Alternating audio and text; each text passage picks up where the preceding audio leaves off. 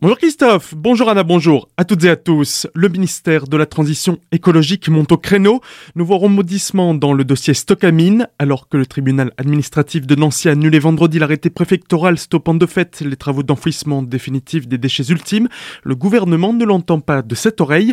Le ministère de la Transition écologique a annoncé hier ce pourvoir en cassation. Pour la ministre Barbara Pompili, il devient urgent de régler ce problème des déchets de Stockamine car les galeries souterraines du site s'affaissent. Il devient donc trop dangereux pour des ouvriers d'y descendre pour extraire les déchets et d'ici quelques années il sera trop tard pour réaliser ces travaux d'enfouissement.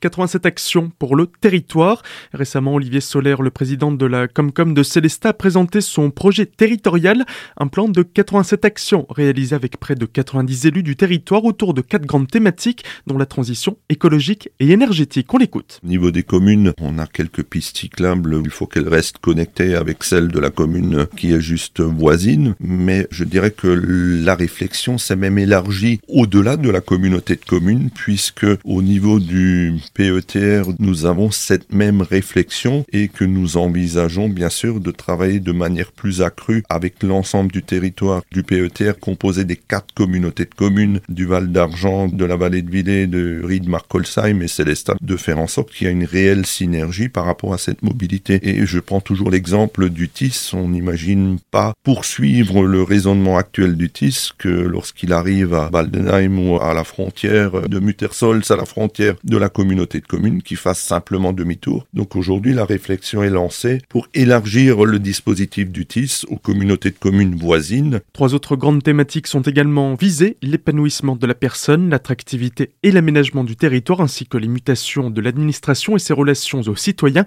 Plus d'infos sur ce sujet avec notre entretien complet avec Olivier Solaire sur notre site azur-fm.com dans l'onglet Actualité régionale. Course virtuelle, L'an dernier, les traditionnelles courses de Célestat du mois d'octobre avaient été annulées en raison de la pandémie de Covid-19. Le service des sports de la ville et l'office municipal des sports avaient organisé une course virtuelle, un concept adapté au contexte et porteur d'engouement et de solidarité. Au vu du succès rencontré pour la première édition, la ville reconduit l'opération et invite la population à nouveau à participer à cette course virtuelle solidaire pour tous les âges et toutes les distances. 500 participants s'étaient engagés dans cette course l'an dernier. Pour cette deuxième édition, la ville en espère le double.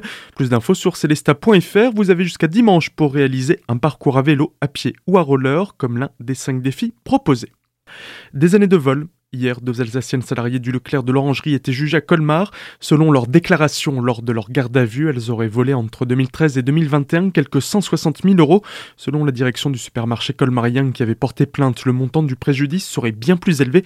Ces vols leur auraient permis d'éponger des dettes. Elles ont été condamnées à six mois de prison avec sursis. Quant aux dommages et intérêts qu'elles devront verser, ils seront discutés en janvier lors d'une audience sur intérêt civil.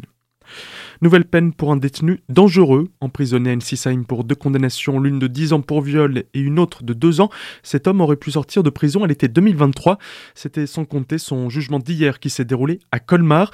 L'individu était cette fois-ci à la barre pour des violences sur un co-détenu ainsi que des insultes et des crachats sur le personnel pénitentiaire en pleine crise sanitaire. Il a été condamné à deux années de prison supplémentaires. Et on termine avec le Usain Bolt de la garde à vue. Samedi, un colmarien sort de garde à vue pour vol. À peine deux heures après, il y retourne, interpellé pour le vol d'un vélo électrique, d'un jogging et d'un jouet. Il sortait alors d'une grande enseigne située quai de la Cine à Colmar, une adresse à laquelle il se rend régulièrement pour commettre ses larcins et où ses visites sont toujours très surveillées. Malgré des condamnations et un risque important de récidive, le tribunal l'a condamné à six mois de prison avec sursis.